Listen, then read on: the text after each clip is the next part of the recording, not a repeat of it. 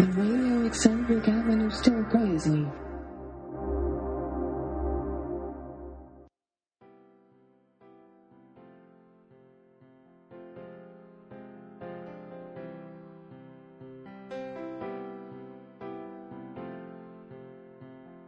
The Radio Eccentric Avenue Still Crazy 第24回目の配信。お相手は新宿鮭と時々菊丸くんです。なんか、絶好調だね、君。はい。えー今回の配信はですね、前回予告いたしましたが、去る3月22日の深夜、下北沢はカフェキックにて行われたトークイベント。わかったわかったね。わかったわかった。お前留守番だったんだよな。はい。はい、えー、深夜の下北音楽人トークセッション &TBU が提案するアーティストのためのポッドキャスト講座。はい、えー地上終電できて地下始発で帰るぜ。カフェキック meets 東京 Boot Up。えそちらの第2部東京 Boot Up presents アーティストのためのポッドキャスト講座。下北沢鉄ネタ雑談の模様をお送りいたします。まあ何分ですね、菊丸さんほったらかして、えー言ったものなので、かなり、えーご機嫌が悪いようだったんですけども、えー今回ですね、えーこのトークイベント、ゲストには、クリラジからヤンマさん、そしてタロケンさんをお招きいたしました。まあ、実質賞味2時間20分ぐらい喋り倒したっていう感じでしょうか。まあ、正直ね、あの真夜中のイベントなので、どうなるものかと結構心配したんですが、えー集客的にも体力的にもですね、それなりに見栄えのする形になったので、まあ自分としても良かったのかなと思っております。結構楽しかったですしね。で、まあ基本この勝手知ったる顔ぶれなので、あまりきっちりと内容を決めるってことはなかったんですけども、まあざっくりとね、流れだけはいろんな方に分かりやすいように決めておこうかなと思っておりました。まあ簡単に言うとですね、まあ、最初に第1部を受けて、えー感想をちょっとお話ししたりなんかして、その後ですね、えーこの下地下ネタ、ね、下北沢の小田急の駅が地下に変わるというネタについてお話をしたり、まあ、いわゆる鉄ネタをちょっと話をしてみたり、そして下北沢、そこから、派生する音楽のネタ、ね、こんなことも話してみました。そしてやっぱり、えー今回ですね、えータイトルにしております、ポッドキャストについて、ね、今はみんな番組で喋っておりますけども、最初はみんなリスナーだったわけでありますから、どんなリスナーだったんだろうかとか、そして、どんな番組から聞いたのか、なんでその番組にね、たどり着いたのかとかを話してもらいました。そして普段、どんな場所や、どんな環境ね、これはあのデバイスも含めます。で、聞くことが多いかとか、このあたりも気になる話かなと思いますね。そして、いよいよ、自分で番組をやってみようと思ったきっかけは一体何だったんだと。ね、ここについて我々3人も語らせていただいております。そして今やってる自分の番組、どんなコンセプトでやってるのか、誰に聞いてほしいのかとかね。あとは、技術的な話になりますけども、一体どんな制作環境で番組は作られているのか。つまり、どれぐらいのものがあったらば、ポッドキャストは作れるのかっていうお話です。そして、リスナーを増やすには、どんなことを気をつけていますか？という話。そして最後にね、これが一番多分、アーティストやミュージシャンの方にとっては大事な部分かもしれませんが、いわば自ら作り、そして売り、そして守る、次世代のミュージシャン、そしてアーティストにとって、ポッドキャストは一体どんなツールになり得るのか、ね、こういう内容について、今回3人で話をしてみました。なんかね、こういうことをまとめていくと、猫社時代のラジオ局周りが こんなことで役立つっていう感じですよね。で、話の流れでですね、当然他局の番組やポッドキャスターの方のお名前もどんどん登場します。さて、一体ね、どれぐらい出てくるんでしょうか僕にもわかりません。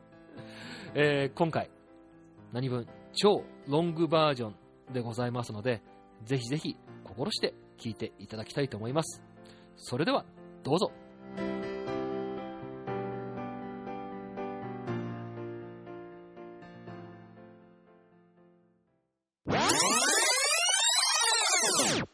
えー、夜中の2時を回りましたね。回りましたね。はいはい。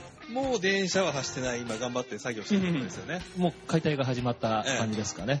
で、はいあの、これから下北沢の駅をそのまま地下に落とすんでしたっけ？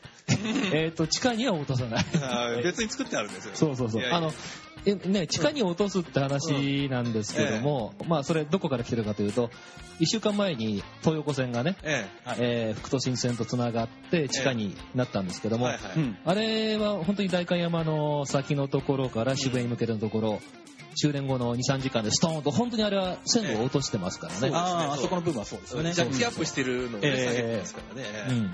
で、下北は、あの、街そのものをジオフロントにして、ガーッとちゃうわ。エレベーターで下がっていくみたいな。ええそんなことはないわけそんなことはないですね。ええはい。はい。えーというわけでですね、いきなりこういうグダグダした感じで、えー始まりましたけれども、はいえーと私ですね、 The Radio Eccentric Avenue Still Crazy という番組で、えーパーソナリティをやっております、新宿鮭でございます。はい。はい。えーと、インターネットラジオ、クリラジというところでですね、まあ今は、テックアベニューという番組を主にやっております。あと、その他、もろもろ、いろんなところで番組やってます。またね、あの後ほどちょっとこの辺に手元にあるものも紹介しつつ、細かい自己紹介したいと思いますけれども。えー、ということで、ヤンマと言います。よろしくお願いします。えー、クリラジのテックアビニュー、トレンドウォッチその他、あと、えー、一人喋りで、まあ、鉄道日トークやプロレス日トークなど、えー、もろもろ喋っております。タロケンと言います。よろしくお願いします。はい。というですね、2コメ目は、うん。この3人でお送りしたいなと思っておりますが、はい。3人横並びで顔を合わせるのは実は初めてなんですよね、これが。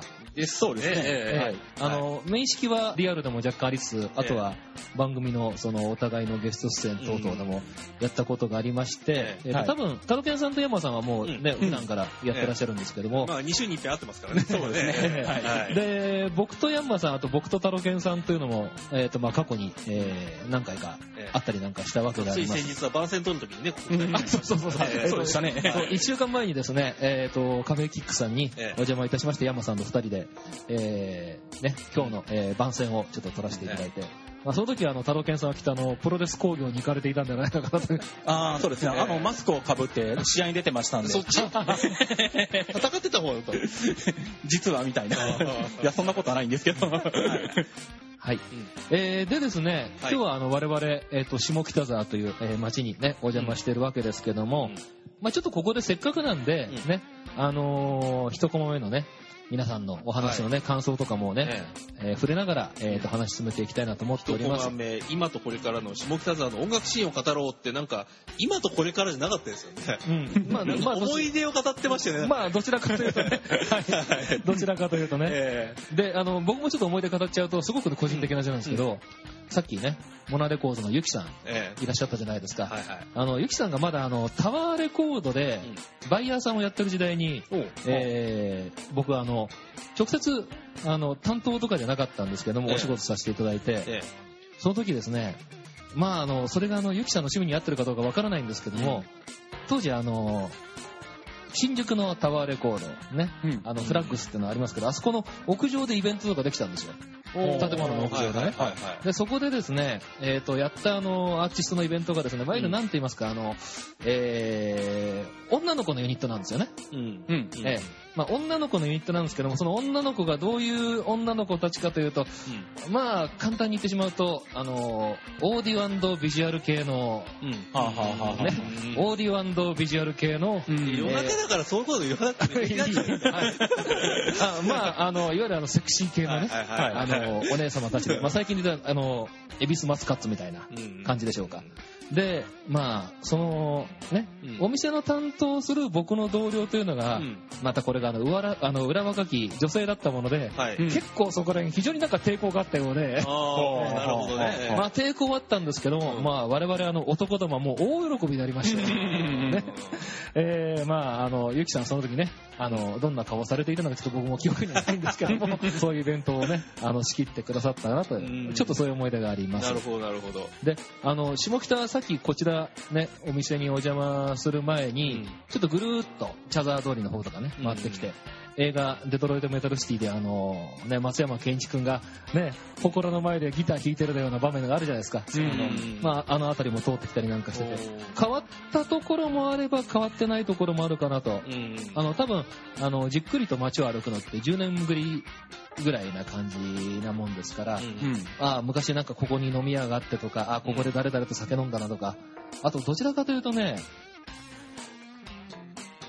ライブの、うん。えー、と前とかライブの後とかに、あ、お茶飲んだなとか、ここで打ち上がったなとかね、ええ。なんかそういう思い出がすごく蘇ってきましたね。うん。あの、ヤンマさんと、はい。えっ、と、タロケンさんは、あの、今ちょっと本拠地がね、うん。東京ではないとこに置かれてますけども、まあ、東京にいらっしゃっていた時期もありましたんで、どうでしょうね、あの、下北になんかこう、まつわる、こう、思い出みたいなのってありますかね？じゃあ、太郎家さんからどうぞ。ああ、僕はもう20年ぐらい前、半年ほど、まあ、最寄り駅で言うと笹塚なんですけど、はいはい。あの辺に住んでたことがありまして、あもう本当にあの、プー太郎のその日暮らしで、あの、日雇いの警備員のバイトをしてて、え暇があれば、まあ、プロレスを見に行ってた時期があったんですけど、まあ、その時、仕事の現場が小田急線線だったりすると、はいはい。それこそチャリで下北沢まで来て、ええ。電車で現場に行ったりとか、ええ。まあ、それこそそれが夜勤だったりすると最終近くで乗って行ったりとか、で、また本当に始発で帰ってきたりとかっていうえうんこともありましたし、割とこの辺はうろうろうんしてましたね。ああ、そうですか。ヤンマさんどうですかね？そうですね。まあ私はその東京住んでた時には練馬にはいたんですけれども、え下北はやっぱり音楽関係といいますか、はい。あの、まあちょうどね、このインターネットラジオ始めた頃に、はいあの、まあ BGM で曲やっぱ流したいよねとか、うん曲紹介やりたいよねっていうのがあって、うんうんえーまあね、前半でもやっぱ話が出てましたけども、 JASRAC系の曲を使おうとするといろいろ引っかかるところがある。で、なんか使えるのないかなって言った時に、まあ友達に何人か歌い手がいて、うんでその人たちのライブに行き始めたのがまあきっかけだったんですけども、うんでそういうライブに行くとブッキングライブなんで4組とか5組とか出てるわけですよ。あ、いわゆる対バンってやつですね。ええはい。うん対バンの形式になってて、で、誰か一人見に行った時に他の人たちも、あ、なんか曲いいじゃんって言ってそこで声かけて、うん。で、曲使わせてくださいよとか、次どこでライブやんのっていう話をしてたら、結構ね、こう下北周辺でライブやってる方も多くて、それこそさっきここに座っていた、うんあの、モナレコードさんですとか、フォーモーティさんですとか、ええいうところには、ちょこちょこと顔を出していたと。うんうんなので、ああ、あの頃の、はいはいはい、みたいな感じで、あーそういうことを語る人なんだ、みたいな感じで、先ほどね、前半は見ていたんですけれども、はい。うんううんん。そうっすよね。うん。あのー、なんて言うんでしょうね。こう、先ほどにも話が出てましたけど、新宿からも渋谷からも、あのーすごく近い街。で、あのー歩いていくと、うんあの、あ、僕昔あの、この辺りに住んでいたこともあったんで、ちょうど、あの、世田谷の未宿というところだったんですが、はいはいはい。あの、で、駅で言うと、池尻大橋とうんうん。三茶の間ですよね。うんはいはい。で、あの、歩けば来れない距離じゃないんですよ。三茶とか未宿ってね。あの、淡島の交差点を抜けてくるんですけども。なんでよく、まあ来てましたけど、三茶ともまた違ったね、うん。その、まあ文化というか。う、ん。まあ、それが具体的にどういうものかっていうのをこう、ちょっと一言で言うのは難しいんだけれども、うん。まあ、すごく居心地はいいなっていう感じはしましたね。うん。ええ確かにね、その居心地というかね、その、音楽聴きに来て、うん。で駅から歩いてってってグって行った時に、ああ、なんか、東京の他の街とかと比べてもね、うん。うん。なんかこうちゃんとこう文化っていうものが根付いてるんだろうなっていうか、うん。うん。他だとなんかその後から作られたものとかね、なっちゃうんだけれども、それがこう下北沢だと、なんかこうほっとするというか、うん。いうのはあったかなと。うんで、なんかこう適度にこううん。垢抜けてる感じがするじゃないですか。うんね。うん。こう洗練された感じがね、うん。おしゃれな。うん。でも、なんかそれもすごくなんかこう、人をこう、寄せ付けないおしゃれな感じじゃなくて、うん。こう受け入れてくれるような感じがね。うん。そう。でちゃんとその日常感もあるんだけれども、うん。でもなんかベッドタウンにはなってないっていう。うん、ああ、そうかもしれない。ううん。ん。だから、そう下北のイメージでいくと、私は、まあ、よくね、こっち通ってた頃には、長谷川美奈子さん、まあ、今、入倉さんになりましたけども、え。の方のライブとかよく来ていたので、うん。で彼女の歌ってた鼻歌っていう曲があって、はい。ちょうどこう自動改札抜けてこう出てくようなシーンがね、こうん。うよくあの伝わってくるような曲だったんですけど、ええ。そのイメージが強かったんですよね、ああ、なるほほどね。えうん。タさんもなんかイメージあります？あの、え僕はやっぱり、まあうん。最近ですと、21世紀になってからですと、あの、海洋志郎さんのお嬢さんですよね。え。なっちゃうんですよね。えまあ、かなり最近ですよね。ほんと最近なんですけど、あのね、うん。なっちゃんがあの、下北、うん。南口でしたっけ、うん。ね、ね、あれ出してっていうのもあったし、ええ。うん。あとまあ、甲斐さんもそうですし、うん。あの、甲斐バンドの一一連の面々って結構、この辺りとか、あの、うん。歩いてるとひょっこりこう、見かけたりなんかすることが多かったなるほど、なるほど。ええ。まあそういうのもあるし、うんうんあと、本当にその、昔うん。だと、僕がすごく可愛がっていただいた、あうん。の、アーティストで、天野茂さんというね。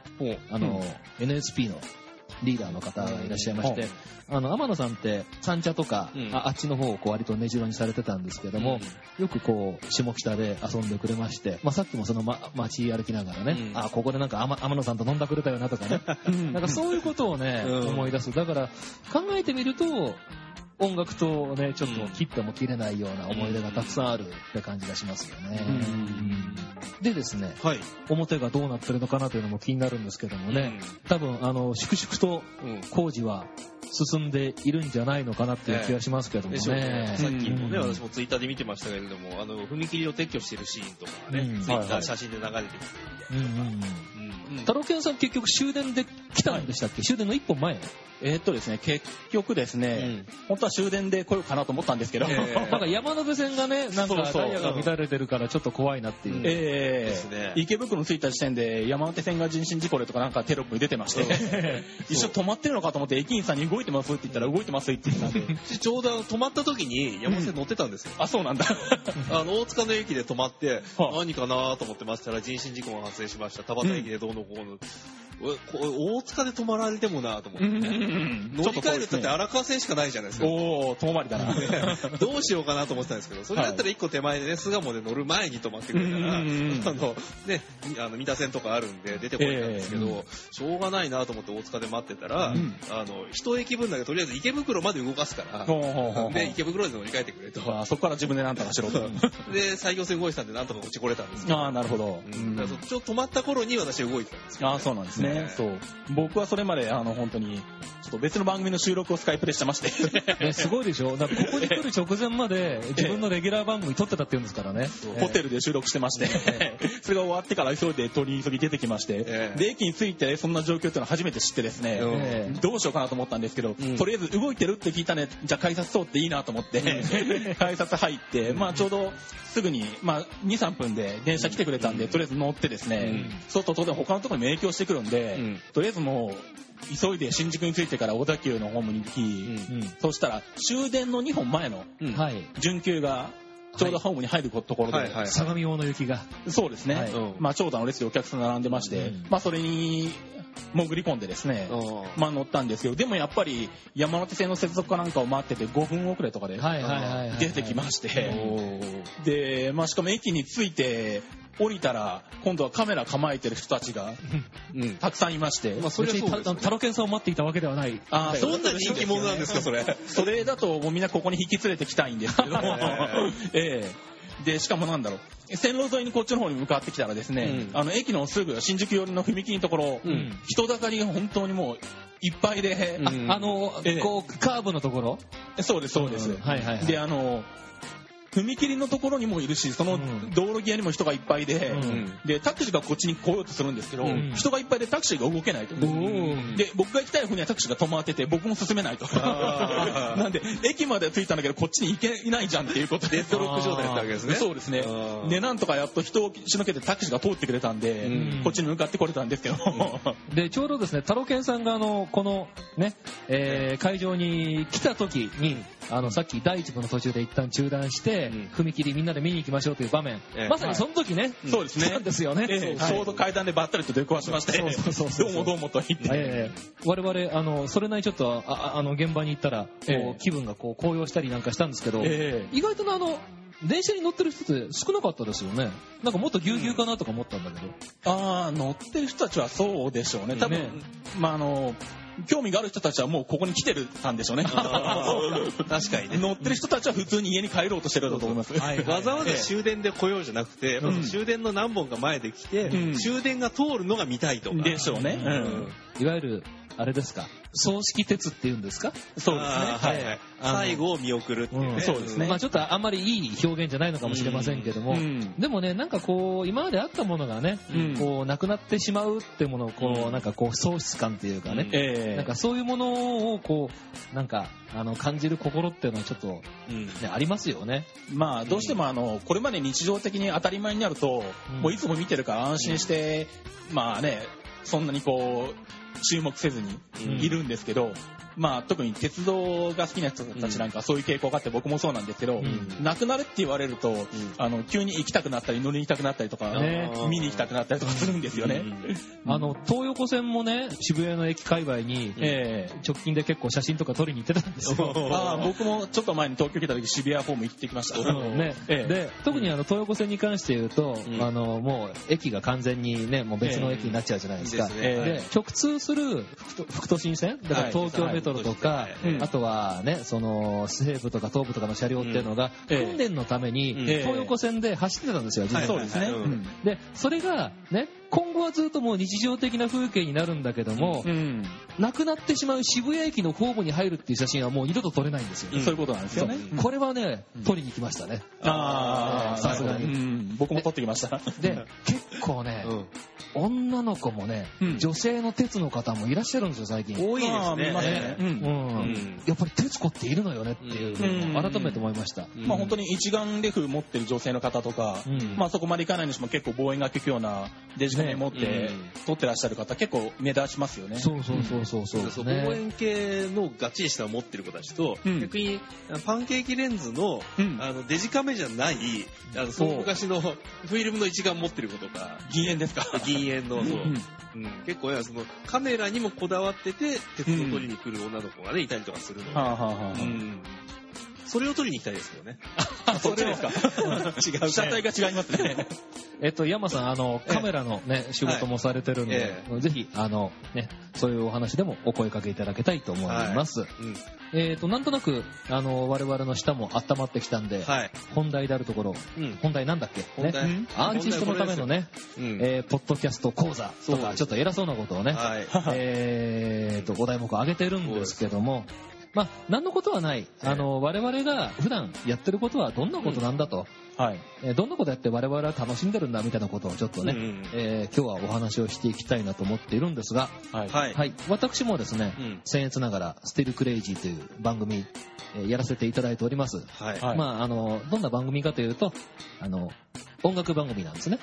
一応ね。まあまあジャンル的には音楽番組と言ってもおかしくはないですあのー iTunes のジャンルに登録するときに、うん。音楽で登録していいのかなと思ったんですけども、うんまあ、一応音楽の話題をし、ね、うんしてるから、音楽ジャンルにしとこうかなと。うん。うんあの、人に言わせるとコメディ部門ではないのかなと。言われることも多々あるんですが、まあ我々のやってる番組ほとんどコメディーまあね、そう言っちゃうとそうですよね。そうそう、あの、番組登録するときにですね、iTunes ストアの方で、うん。ジャンルというものを選ぶ必要があるんですよね。うん。まあ、3それまで。選べるんですけどね、あれね。うん。で、まあ一応自分はあの音楽にしてうん。おりまして、ただ音楽番組なんですけど、うん。ね、さっきのね、DTM 社長のお話ではないですが、はい。やはりそのジャスラックの処理うんぬんかんぬんのことがありますので、楽曲を流す機会っていうのは非常に少ないわけですよ。うん。なんで僕はそこを逆手に取りまして、音楽番組なんだけども、うん。音楽はもう流さない番組だと。うん。ほうほね。で、流れる音楽はほとんど僕が、あの、打ち込みで作った、あのね、ジングル的なものばっかりはい。です。うん。で、例えば、その何かのアーティストの紹介とか楽曲の紹介をするときには、もう全部、その番組の、えーブログ、番組のホームページの方に YouTube なりなんなりを貼っておいて、うん。まあ、ここで、えーぜひそれを検証してください、楽しんでくださいと。まあ、そういう流れにしてあります。はい。まあね、まあそれはねねあの、カメラ番組って言った時に、うん。写真を流してもしょうがない。カメラについて語るわけでしょ？そうそう音楽番組やって音楽流さなくて音楽について語ればいいんですから、まあ、ですよね。ううん。まあ間違っちゃいないわけですよね。うんまあね、プロレス番組だからって言ってね、戦いますか？そう、戦ってる音だけ流してもつまんないですからね。うん。まあまあでもあれさ、F1 の番組はちゃんとあの、ノイズだけ、ロードノイズだけってやつじゃないですか。まあ鉄道番組であの、撮り鉄って言って音を取ってる方の番組なんかだと、走行音流してる番組ありますけど。引き鉄とか言ってね、うんああのパイりますけどねプ持ってって、あの、こうそうそうそうそう網のところでゴーって切ってますけど。あと、車内放送を録音して流してるとかね。いますねええそういうのはまあありますけど、うんまあやっぱりなんか語らないとね、せっかくなんで。あの VVVF のね、あの発信の時のダラララって音を聞くとかね。その辺もなんかなくなっちゃいましたかね。ええねなくなっちゃいましたね。はいうん最初からね、こう喋り手だったわけではなく、その喋り手にね、なってしまったきっかけっていうのは絶対あると思うんですよ。うんはい。で、振り返ってみると、うん他のいろんな番組を聞いていたっていうのが一番最初うん。はい。なんですね。実はあの、僕も、タロケンさんの番組を聞いていたリスナーでしたし、ヤンマさんのうん。番組を聞いていたリスナーでありました。うん。で、うん。これならできるかなということは全然考えませんでしたが、うん。あ、これは楽しそうだなと思ったっていうのが一番のきっかけ。うん。で、あともう一つは、えっ、と、何かこうすることによって、自分と趣味思考というか感性が近い人と何かしらかのね、こうコミュニケーションが取れることがあり得るんじゃないかなって思った。まあ、この二つでしょうかね。えええお二人はやっぱりリスナー出身だと思うんですけども、えうんあの、どんなところの番組から聞かれてました？僕はやっぱり、あのーまあ、一番最初にその、日本のアあの iTunes ストアで、うんはい。あの、ポッドキャストが始まった時は、はい。日本の、日本語の番組ってあの、ポトフさんっていう方がやられてるマイカップオブティーっていう番組しかなかったんですよね。全然知らない。それそこら辺の話だった。あ、そうなんですか。うんあのー何年前になるんだろう。もう、ずいぶん前ですけど、ねあのーその頃はその、まあ、海外でポッドキャストっていうものがあると。で、何やってるかっていうと、その、ぶえー当時入り始めてたのがブログなんですけど、はいそのブログって RSS っていう書式でうん書き出すことによって新しいものが記事になると、まあ、それが自動的にこう一番、うん。まあ、目につくところに止まってくるっていうものなんですけど、まあ、その方式で音声ファイルを流すうん。というものを誰かが考えまして、まあ、それをポッドキャストという名前につけて、うん。まあ、えっ、と、まあ、英語圏とかではやられてたんですね。で、その頃はまだ、そのポッドキャストを自動的に iPod とか、まあ、iPhone なんかまだなかった時代なんですけど、うんあの、ポッドキャストが拾ってくるって仕組みもなかったんですが、まあ、それを Apple が目をつけまして、うん。あの、iTunes と iPod でその RSS を自動的に読み込むっていううん。のを対応させたんですね。うんで、まあ、アメリカでそれが始まり、はいで、やがて日本の iTunes ストアでもそれが、えええー始まったんですけど、その時にあの、まだ日本ではポッドキャストっていうものはほとんどこう知られてなかったんですね。えで、そうするとあの、アップルとしても、日本語で、日本の iTunes ストアでポッドキャストをまあ配信するにあたって何かしら流す番組が必要なわけですよ。うんうんでも当然アップルで自分で番組を作るってことはしないので、ええでどうもあのアップルの方の担当の人がそのマイカーポディっていうポトフさんがやられてる番組を探してきて、うん。勝手に登録したらしいんですね。あ、そうなの？なんと。えー、で、まあ、その頃からまあちょっとポポッドキャスト、まあ、これ面白そうだなって思ってて、まあ、できたらやってみたいなって気持ちもあって、まあ、その、ポッドえっ、と、アイマイカーポっていうのを聞かせてもらってて、で、まあ、それでまあしばらく、ポッドキャスト聞かなくなって、はい。で、まあ、ある日、えっ、と、まあ、仕事の相方の、まあ、えーまあ、以前、IT 日トークという番組をやっていたフィットさんはいえが、えっ、と、まあ、クリラジって面白い番組があるよっていう、うんうんまあ、その時は、あの、クリラジ、えっ、と、テクノロジーニュースか。うん。クリアジーテクノロジーニュース、クリテクですね。クリテクですね。えーサあれがラさんとかはね、メインにやってたそうですね。はい。うん。まあ、あの番組が面白いよってのを聞いて、久しぶりにポッドキャスト聞いてみようかなと思って、クリテクを聞き始めて、ええ。うん。まあ、それがまあ、直近のきっかけではあるんですけど、えなるほどね。え山さんどうですかね？私はね、あ、あこの話はあれだな、あの、クリラジで、あの、きっかけを喋った時にもまだ喋ってない、そのもう一個手前があるんですけど、はいはいそっから語ろうかなと今ふと思ったんですけど、ええせっかくですからね。えーっとね、いつまで遡るんだ ?2003 年の秋まで遡るんですが、だから2003年。はい。うんあ10年ですね。ええでそのポッドキャストっていう企画ができたよっていうのを、そのまあ、まあ、当時 SE、まあ今でもね、コンピューターやってますけど、ええそのうん SE やってるところの同僚から、その新しいポッドキャストっていう仕組みがあるぞと。はい。音声で配信して、なんか自分たちで番組作ってできるものがあるんだけど、なんか今後流行るかね、流行んないかね、みたいな話をされて、そいつから。うんほううん、どうなのかねって言いながら、そのまましばらく忘れてたんですね。で、どのくらい忘れていたかっていうと、その次に登場するのが、2007年の秋なんですよ。あー4年ぐらい飛びました。ですねうんで、2007年の秋何やったかっていうと、まあそう勤めていた、その SE 屋さん、IT 屋さんを辞めて、はい。なんか新しいことやろうかなって。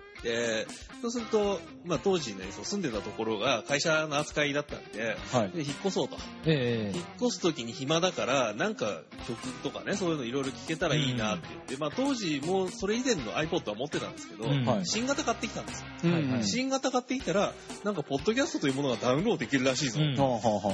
なんかそういう、そういうもん聞いたなと思って、で、iTunes ストアにダーンと繋いで、うん。で、IT 系とかでなんか面白そうな番組ないかなってあれこれ拾ってきて聞いてたんですね。え聞いてたところ、この先はね、あの、そう、クリラジでもた確か一回とか喋ってると思うんですけど、えはい。聞いてたところ、どっかで聞いたことのある声のやつがいるなううんん。で、あの、まあ、そのちょっと前に、そのロボット関係のね、勉強会をその IT 屋の中でやってたんですけど、はい。ヨウさん。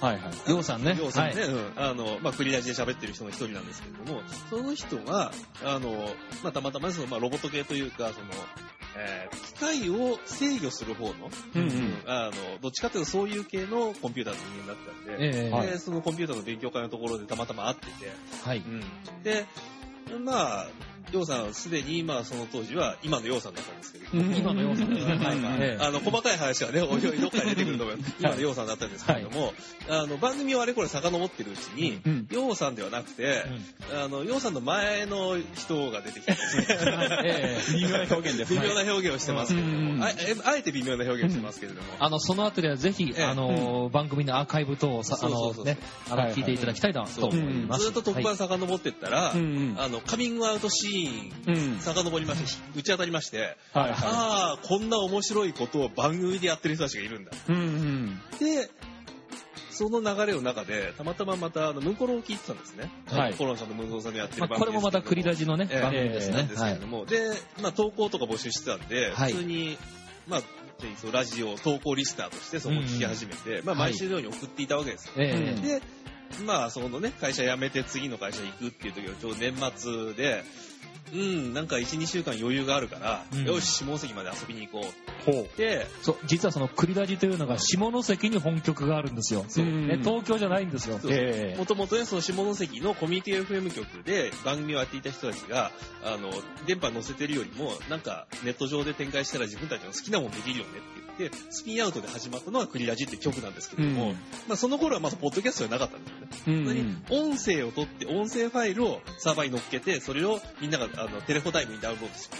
うんうんそうすると、ダウンロードする時間が、実際の音声の時間よりも長い。そうかもしれない。そういう時代があったんですけど、ええリアルプレイヤーとかね。うんそうそう。まあ、そっち遡っていってもしょうがないんで。うんで、それで、まあ、その、ヌンコロっていう番組に、あの、自分が投稿しつつ、さらに、あの、うん見学させてくださいって言って言ったんですよね。そしたら、あの局長の BJ にマイクをボンって置かれてうん、来たんなら喋れ。うん言ったのがきっかけで、おなんかそこそこ喋れそうだから、なんか番組やればみたいな話になって、うん。で、言ったところで、その新しい会社入ったわけですよ。はいうん新しい会社入ったところ、それが、あの、まあ、ブログの仕組みを作ってるとか、うん要はその、ユーザーが使える仕組みをウェブに出す。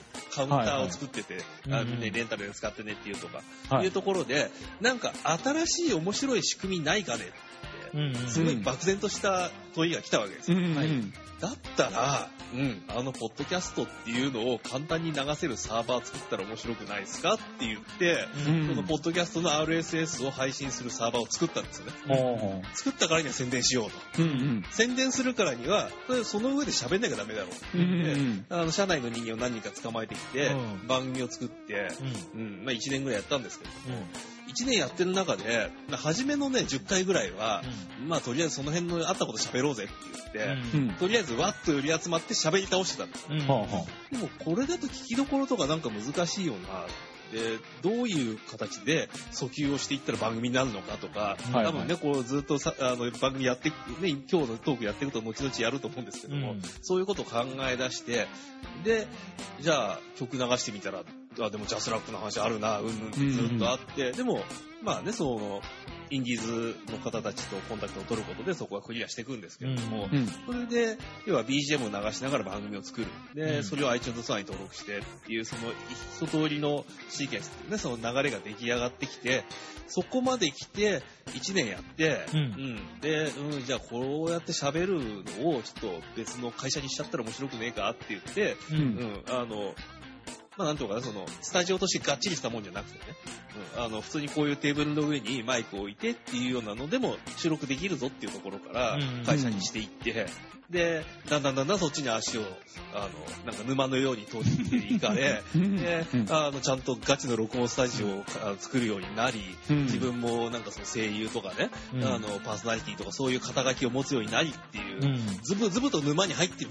ハマっていた人間なので、ああ、だいたいハマりますね、みんなね。そうそうねそう。まあね、ずーっと時間を追って喋りましたけれども、ええ。まあそんな感じなんで、今日のね、この後半で、あの、喋る、その、ポッドキャスト講座、うん。アーティストのためのとか、この辺もいろいろついてますけれども、まあ一通り語れるんじゃないのかな。まあそうですよねね。うんまあ前半のね、その下北の話から語れるんじゃないかなと思ってましたけれども、うんまあ後半でやった方が面白いだろうということで。まあそういうことですねええで、ここに出てきたという次第でございます。はいはい。あちなみにですね、はい今僕お二人の話を聞きながら思い出したんですけど、よくよく考えてみるとですね、そのお二人が喋っていた番組にたどり着く以前の話が僕にもありまして、うんはい。えっ、とね、もともと本が読みたかったんですけど、うん。はい。なかなかね、その本を読む暇というか、時間ってうん意外とないじゃないですか、うんいい年越してくると。えで、でもオーディオブックってうん有料なんですけど、うん。あの、要は著作権が切れてる作品って、うんポッドキャストでうん無料で朗読したものを配信してるんですよね、たくーさん。はい、ありますはいね。ねで、そういうものを最初僕落としてたんですよ。ああ、なるほど。実は。うんそれ、で、あのー仕事の行き帰りとかにうん。聞いてたんですよね。ええで、ところがですね、あのーそのポッドキャストのページ、その iTunes ストアのページを見てると、うん何やら他になんかいろんな番組があるよと。はい。で、これは何だろうなと思っていた時に、うんちょうどそれぐらいの頃じゃないですかね、きっと。あのーまあ、今はね、Facebook の方が割と日本では流行ってるのかもしれませんけど、ええまあ、Twitter が来る来ないぐらいな感じ。うんそれのちょっと前ぐらいですかね。えうん。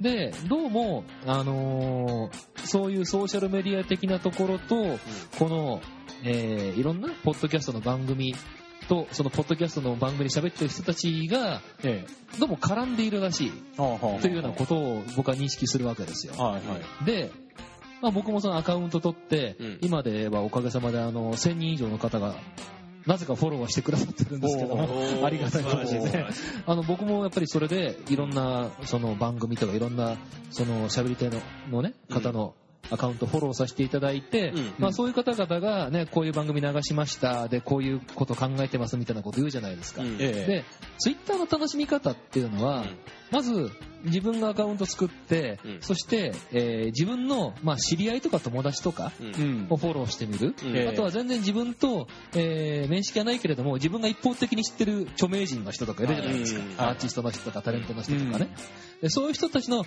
アカウントをフォローしてみると、うん。でそういう人たちが何かつぶやいたことに対して僕の方がこう適度にないこうツッコミを入れてみたりなんかする、うん。そうすると向こうからこう反応が返ってくる、ええ。まあ、それが楽しかったりするし、うん。その返ってきた反応を見てうん。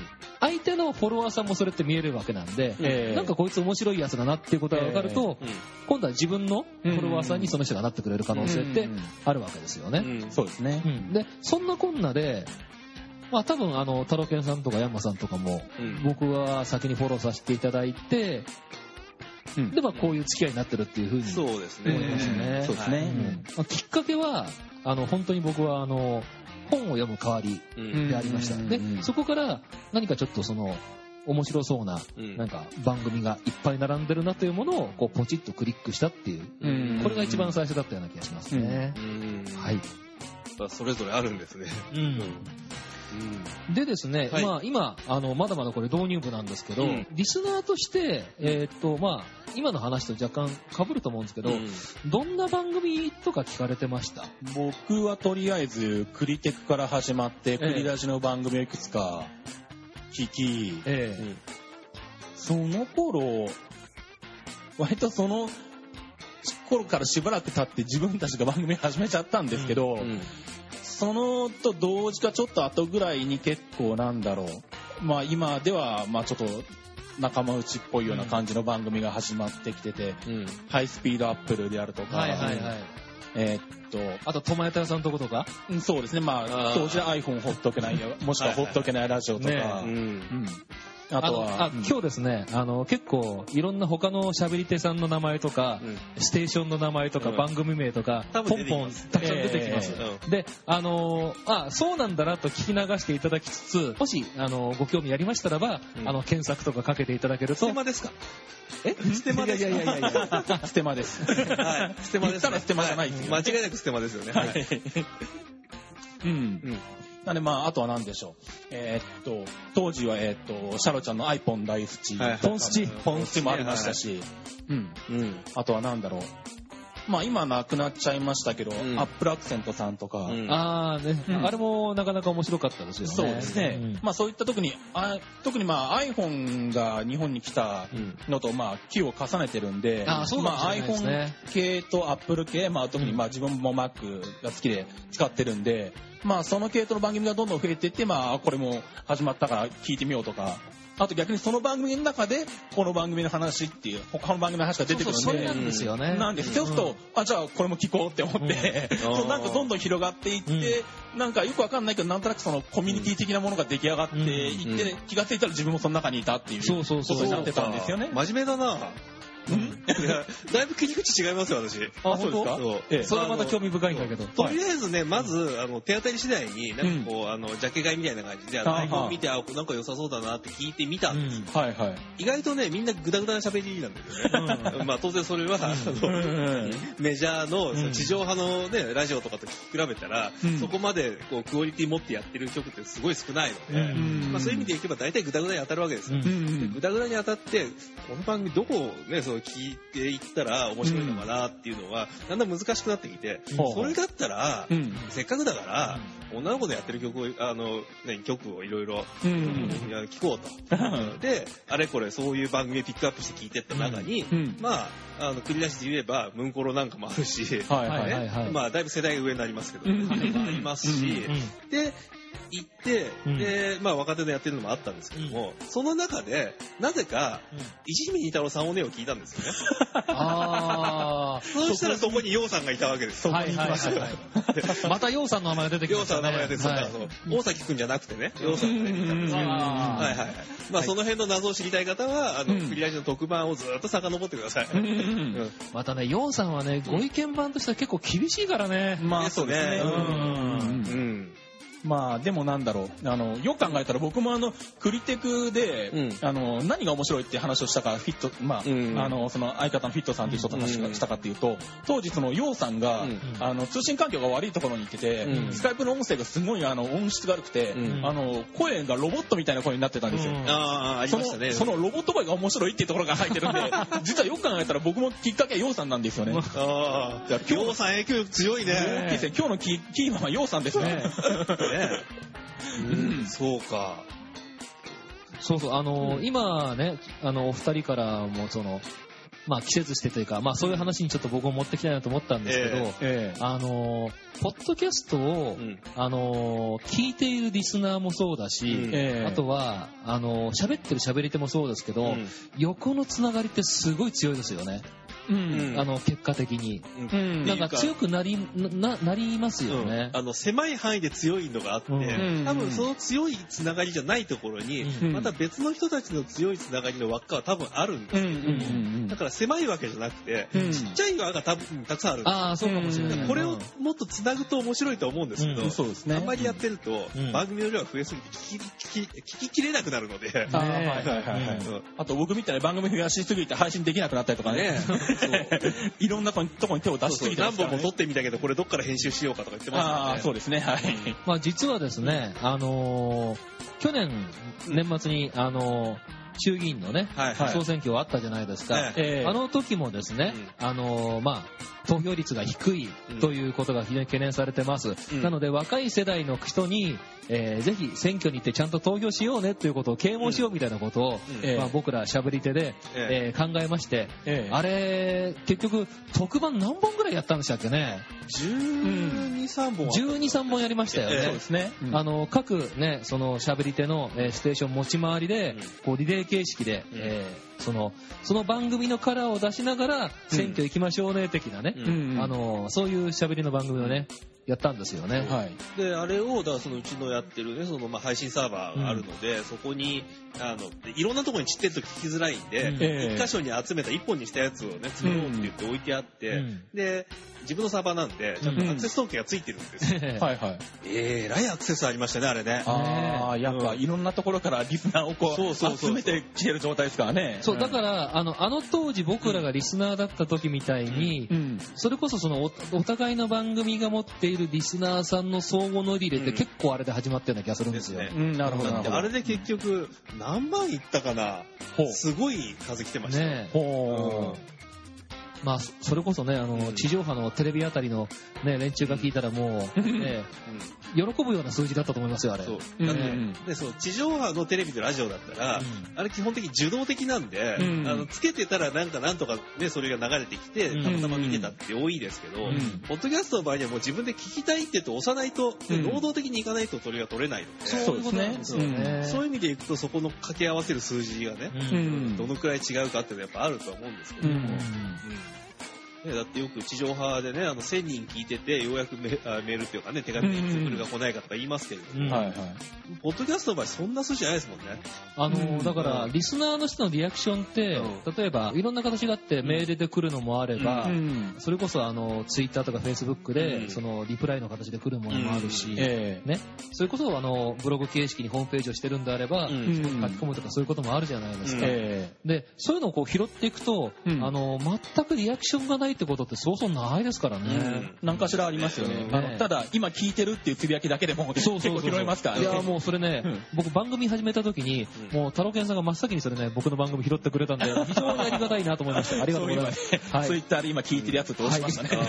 そうかそうか。それはもうなんか最近はね、拾わなくなりました。うん あ、聞いてんだ、ふーんって言って。で、個別に拾わなくて、どっかのネタの時に、そういえばこの前あんな話あったよねって拾ったりとかっていうのはありますけれども、今日はまあ番組によってはね、ちゃんうん。と投稿を拾って、あの、うん。普通歌のコーナーみたいな感じで読んで読んでいくのはありますけど。そうですよね。うん。あの、選挙特番なんかまさにそうで、そのための特設のね、えページとか作って、あの、いろんな皆さんからの意見を聞かせてくださいみたいなことやったんで、ええ。まあ、ああいうその、リスナーの方も参加してくれる形ってすごく、うんあの、ある意味理想的かなっていう感じがしますようね。ん。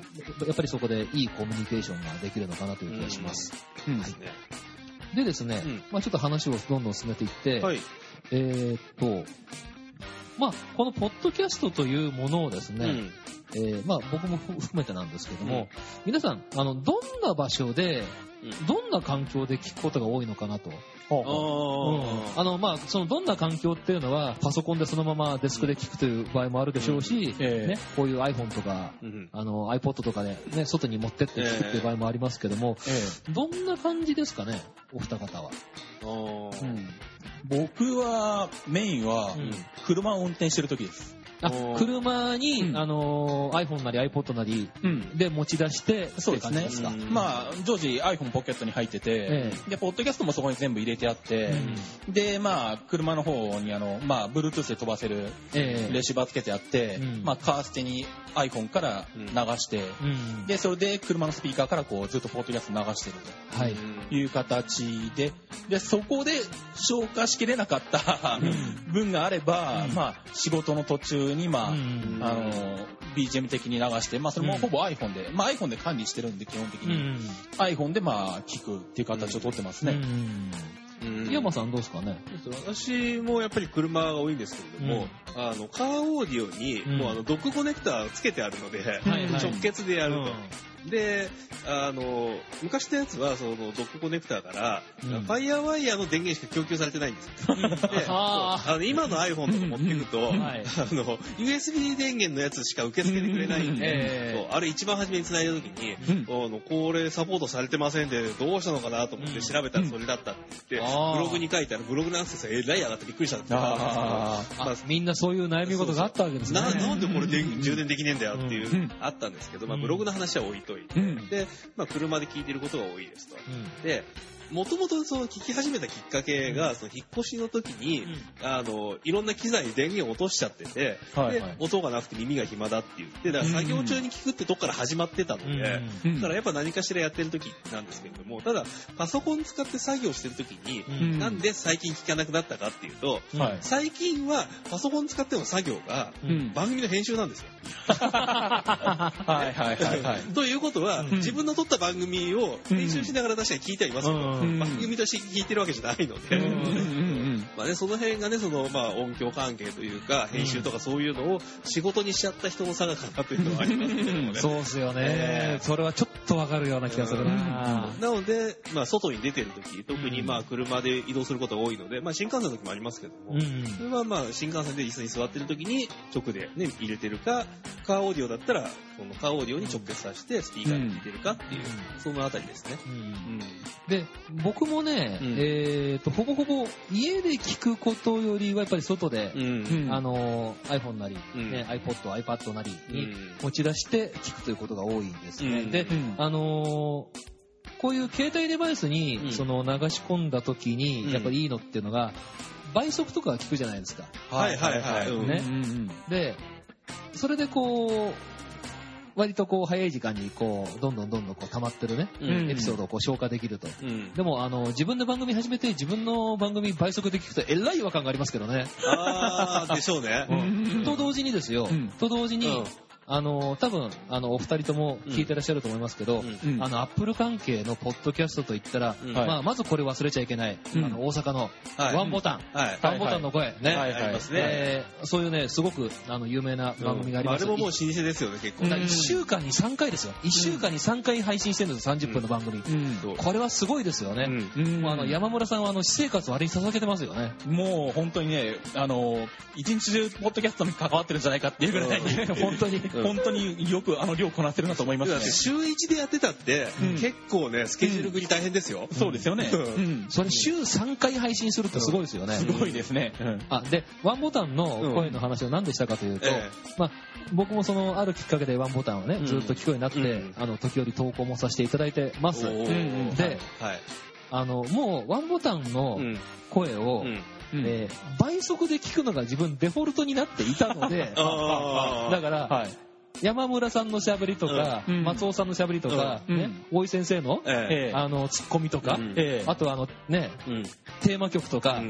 もうそれで体に染みついてるわけですよ。で、これをね、いざパソコンで、本当のスピードで聞いた時の違和感たるや。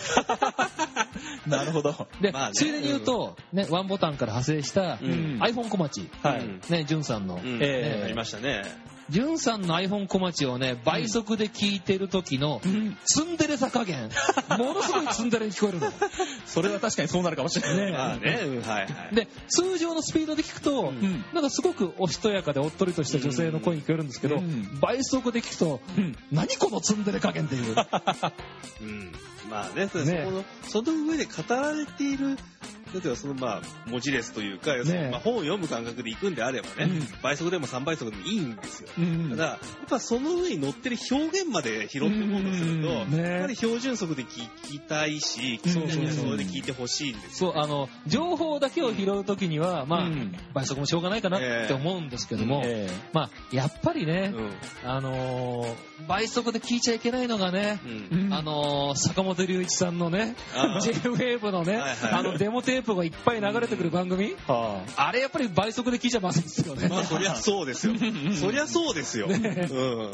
で、あれ？なんか変だなと思って、うん家帰ってあのね、うん PC で聞いてみると、あ、こんな曲だったのね。失礼しましたそりゃそうです。はい当たり前です。ね、あれはね、音楽を聴く番組でございますからね。あの、あえて逆再生で聞くとかの面白いかもしれないですよね。ああ、なんか別のものが 別のものがね聞こえたりとかして。音楽だからできるけどね、あの、ね声だったら無理だろうっていう。喋り逆で聞いたら絶対わかんないですからうんうね。ん。僕らの IT 日トークなんかそれこそなんだろう、うんあのめっちゃくちゃスローペースで喋ってたんでみんな倍速で聞いてるとかって話があった時に、うん。じゃあいっそのことあの倍速で普通になるぐらいのトークで喋ってみようかっていう話をしたんですけど、あわざとゆっくり喋ってみるとかどうだろうとか言ってたんですそけどれ33回転と45回転レコードじゃないんですよ。もしくはあのなんだもうあの配信するときに標準速バージョンと倍速バージョンと4倍速バージョンと別に流したらどうかとかね。最初から。で、全部配信してきて全部落ちてて、順番に再生されてる勝手に。ああ3回聞くんですねそれで。それもいいかもしれないですけど。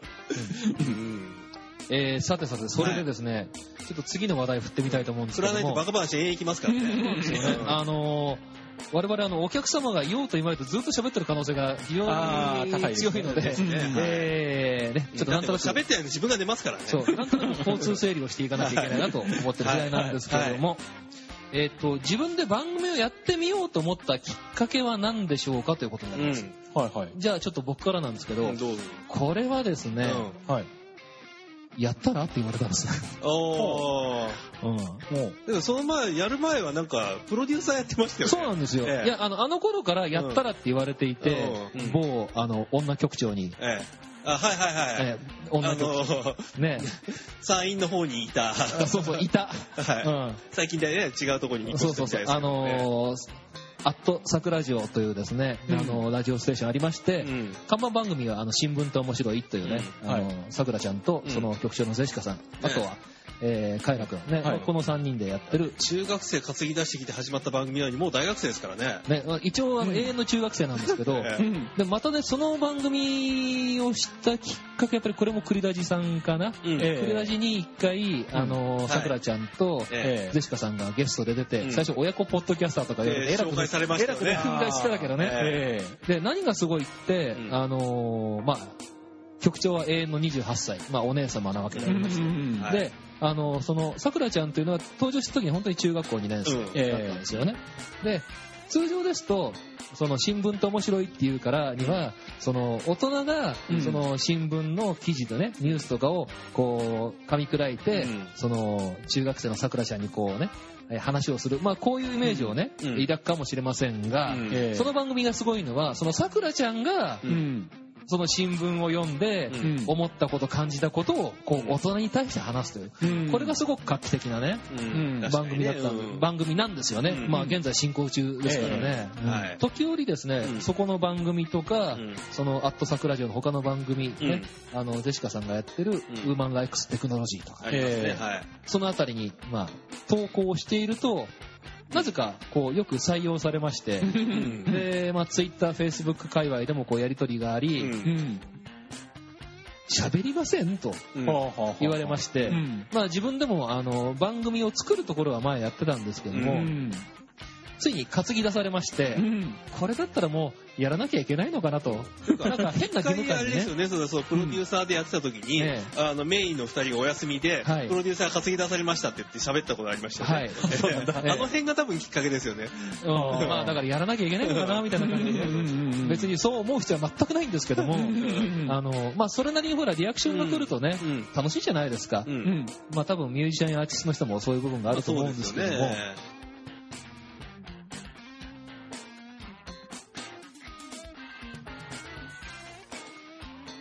何かこう自分の中に思うところがあって、うんこうね、表現したいものがあるんだったらば、うん。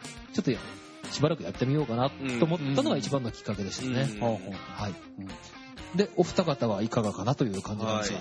まあ私はね、そのさっきの、その、経歴の中でも喋りましたけれども、ええその配信サーバー作っちゃったから、宣伝のために喋んなきゃなっていうのはまあ一個あったんですよ。でも、別に、えその宣伝のため以外のところでも、まあ、なんかその喋りたいネタっていうのはそれなりにやっぱりあったので、で、うん。あの、ボイスブログとしてね、その自分の日常を語ってみようかっていうのもあったりだとか、うん。あとは、ぱりね、その、日々いろんなところから入ってくる情報、やっぱね、その、コンピューター系とかやってると、その、ニュースの情報で、その、新しい、えーコンピューターが出ましたとか、はい。えーと、こんな技術が出てきましたとかいうのを、うん。伝える側に回るっていうのも面白いのかなってやっぱり思って、うんで、いろいろ始めていったんですけれども、で、そのさっきのその流れの中でね、その、えーと配信サーバーを作りました。公開しました。はい。で、えーそれの宣伝を始めましたって言ったところで、うん。あの、クリラジの本局からね、ううんん。BJ と佐川さんが、うんはいそのうちの、その時にいた会社に取材に来たんですよ。おうーん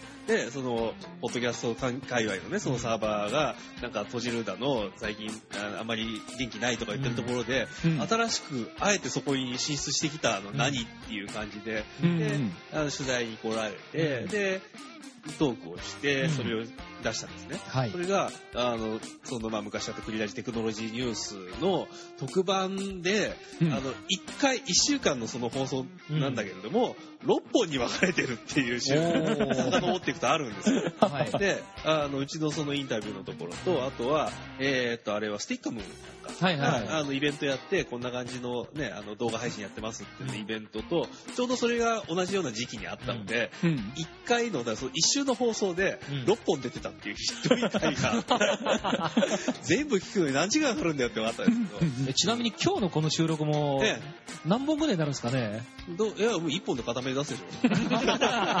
長かろうがなんだろうが流しますよ、そんなもの。容赦なく流します容赦なく、クリアし。特番だし。だって、クリアジ24時間って放送やってますからね、昔ね。ですよね。えそう24時間ロングランの放え送があったファイルの容量がどれぐらいあるんだって感じなんですそうそうそうそうそう。で、あれがだから昔はなんかリアルサーバーがなんか使ってた頃に流したらしいんですけど、なんか最近でそのリアルから、うんあの MP3 に変換をしたらしく、あ、聞いた聞いた。そうそう聞けるんですよね。あ、そうなんでまだ。あ我々いなかった頃の、えーうん。だいぶ遡るんですけど、うん。まあそういうね、あの思いついたらとにかく何でもやってみると。うん。で今でもだからその思いついたら番組やるっていう流れでやってるんですけれども、で、そのクリラジでね、その、んえーと、テクノロジーニュースがあまりにも肥大化して、うん毎週2時間やってたんですよ。はいはいはいはいはいはい。あの、2時間もやってるとグダグダしょうがないから、だってあれ、喋ってる人も多かったですよね。大体4、5人いましたね。で、でそれがその、うんあのインタビューに来た後に、じゃあ準レギュラーとかいうかね、まあコメンテーター的な感じで入れよって言って呼ばれてたんですけれども、まあ、呼ばれる回数はそんなに多くなかったです、初めは。うんうん。で、やってる中で、DJ が、で局長の BJ が、うんあの自転車局、すでにあの頃もやってたんで、はいはいはいで自転車、夏になると自転車イベント多いので、うんいなくなっちゃうんですよね。あの、自転車のロードレースを中継するという、そういうね、そうそうそう。あの、部門なんですね。うんそうですねね。うんで、いなくなっちゃうので、うん。じゃあ、それを残った人間で取ろうと。うん。で、まあ、残った人間っていうか、まあ、その、クリアジテクノロジーニュースに関しては、一応、佐川さんっていうね、うんまあ、IT 系の人なんですけど、この人が、まあ、トップ張って、うんまあ、プロデューサーというかディレクターみたいな感じでやっているとうんいう番組だったんで、佐川さんのところを中心にして、みんなでスカイプで繋いでたんです。うん。はいはいそうす。ると、スカイプの複数チャットっていうかね、うんその、うんあの、多人数回線で、うん。このハブになった人のところに全負荷が集中するんですよ。そうですよね。うんで、あとはみんな1対1で繋がる。うん。で、意外とあの、佐川さんのところの事務所って、うん回線がね、そこそこ太い回線が来てるんですけど、うんはい。あの、違うフロアに入っている、うんあの、会社が団体がよくわかんないですけど、うんそこがなんか怪しいらしく、なんか変な電波出てるのかなわかんないですけど、え回線がなんか不安定だと。はいはい。うん途切れることがあると。どうしようって言った時に、あ、じゃあこっち側で、あの、受けますよって言って、うん当時もうあの自分のところにはそのマイクがあってミキサーがあってっていう風に、あの、収録環境をちょっと強化していたので、うん受けますよって言ってこっちで録音してたんですよね。うんうん。で、録音する、要するにハブになる曲っていうことは、うん絶対毎週出るわけですよ。はいはい。で、なし崩し的に準レギュラーから、あの、レギュラーになり、ああ、よくあること なるほどね。はい。で、やってたところで、まあ、4、5人毎回出ていたので、2時間番組になってて、ううんん、これは、あの、長すぎてよろしくないから、まあね、ちょっとあの、間延びするというかね、だらけるってことですよで、ね。あの、局長の鶴の一声で。大改編とうん。そうそう、それ聞いてましたよ。はいはい。うんで、あの、全部それぞれ30分番組にします。うん30分番組4本にして、うんはい。で、あの、君は何々の番組、君は何々の番組って言って、うんあの、新しい物ウォッチができたりとかね、ん そういうのはちょうどあの時期だったわけですよ。その時別れてできたのが、えあの、それこそあれでしょう。タロケンさん風に言うと、あのー関西発のブルートレインが再編されましたりちょっと近いようなニュアンスがありますけどね。まあそうですね。あもうの、なんだろう。鉄じゃない人には何の話だか全くわからないような例えなんですけども、まあ、例えて言うと、なんだろう、新幹線が新大阪まで開業したことによって、うん。在来線の特急がこう短くなったり、分割されたりみたそいうな。そうそうそう。ちょっとそれに近いニュアンス、うん。だからあの時できた番組がアップルンしかり、うん。あとはヤンマさんの行革侍で。まあ、ここにバックナンバーありますけど、ね。うん。そうそう。バックナンバーね、これ、3年分詰まってるんですよ。これはそのヤンマさんの、かつてのレギュラー番組がもう全エピソードが、うん。だから、この、だから、はい単一の番組の全エピソードが入ってる。こう3年分、あの、CD ロムにしたら3枚ぐらいになっちゃうんで、うん。しょうがないから、これだけ DVD ロムなんですけど、なるほど。そう。とてつもなく大量入ってます。150回分ぐらい入ってます。あれ行革って結局佐川さんと BJ とヤンマさん、えーっ何でしたっと、始めた時には、ねうんえーっと、私以外は、えーっと、BJ とヒデさんだったんですよ。あはいはいはい。ヒデさんいましたね。そう。で、要するにその政治経済語れる人間っていう流れでそうだったので、佐川さんが一応ゲストコメンテーターみたいな感じで、うんコンピューター系の話とかね、うん。あの、1回目、2回目あたりは、あの、うん。地デジの、うん。あの、B キャスカードの話とかそういうことやってたり技術系だって言って佐川さんもいました。うん。だったんだけれども、まあ、ヒデさんがね、あの、結構早い時期に、うん。まあ、スケジュールが合わんって言って、うん。あの、出てこなくなり、で、じゃあそれで一人減っちゃったから、うん。あの、坂田さん準レギュラーじゃなくて、もう、うんレギュラーにしちゃえって言って上がってきて、うんで、BJ がまた自転車でいなくなるので、うん。坂田さんと私の二人の番組になり、うん。で、で時々一人で喋り。そうそう、坂田さんも忙しい時もある。そうすると、そこでどうするかっていうと、うん。まあ、ポッドキャストやってる人たちは大体休むんですよね。うん。はあはあはあはあ。でも、要するにその自分たちが好きで喋ってんだから、うん。自分たちのスケジュール合わないんだから休むっていう人多いんですけど、うんリスナーいるよなと。うん。まして、あの、5000人だの、1万人だの、2万人だの、うん。そういう単位でリスナーがいるので、うん。うん。これ休むわけにいかんだろうって言って、で、続けてるうんわけですよね。で、そうやって続けてる番組って、クリラジの中だと、うん。私の、だからその行革侍やって、まあ、で、最近はテッカーブになりましたけど、うん。と、あとは、あの、帯尾さんのやってるボイニッチのボイニッチね。あの二つは、まあね、私のやって含めますけども、この二つに関しては、もう、毎週なり、各週なりって言ったらその通りにやると。で、他の番組は休むんですよ。で、だからその休んじゃう、そのグダグダを、ポッドキャストとしてありにするっていう、それはそれでまあね、うん。ありかなとは思うんだけど、うんでも、それちょっとこう同人寄りというかね、うん。本当に趣味でやってるようになっちゃうんで、うん。それよりはせっかくやってんだから、うん。もうちゃんとリスナーの方に向けて、仕事的でも何でもいいからもうそっちでやろうと。やってたら、ね、こうパーソナリティ寄りというか、あの、私がそれを仕事にするきっかけにもなったわけですけど。耳が痛いな耳が痛いなすいません、この間、あの、IT マイティ4ヶ月空きました。しまいにあの、どうやって喋ってたか自分で分かんなくなりましたからね、収録してて。ねしばらく休むと、んあのあれ最初の挨拶なんそうそうそうそうそうそう。まあそっからですそうよね。前回のやつ聞かないと忘れてるんですよ。うんどうやって喋ってたっけとか思って。でもね、これが、リスナーを獲得するね、その一つのやっぱ、うん。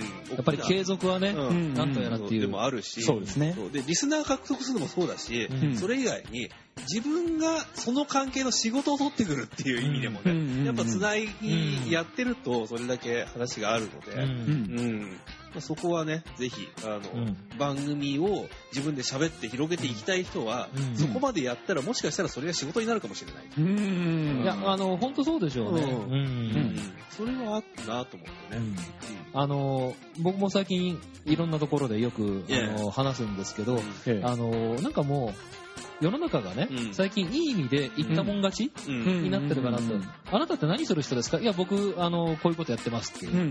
でその時にいや僕あのなんとか会社にいてっていうのではもうないんじゃないのかなって気がするんですよね。あなた何する人の？何ができる人なの、うんっていうことが大事で、うんでたまたまあの組織組織としてはここに属してますよ今はと、うんなんかそういうことの方がすごく今うん。なんか大事になってくるのかなと。ですね。うん。確かにね、だだからその、うちもね、その、こう、クリラジっていうところで、まあ、結構な大きな看板ですよ。うん。その大きな看板のところでやってるから、まあ、その、ポッドキャスト界隈では、うん。うん、クリラジで喋ってるんですよっていうと、うん。そうかって言われますし、うんで、うんまあ、こんだけいろいろやってきたんでね、結局その声優としてとか、まあ、ナレーションをね、やるっていう意味で、事務所所属とかにするわけですけど、で、事務所の名前出して、ウィナーにね、今繋がってやってますって言うと、そうかって言われる。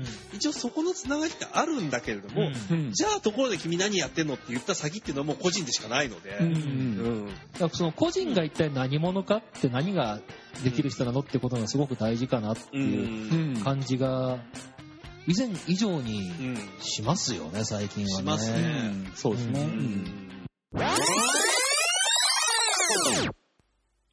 長くなりましたので、この続きは後半へどうぞ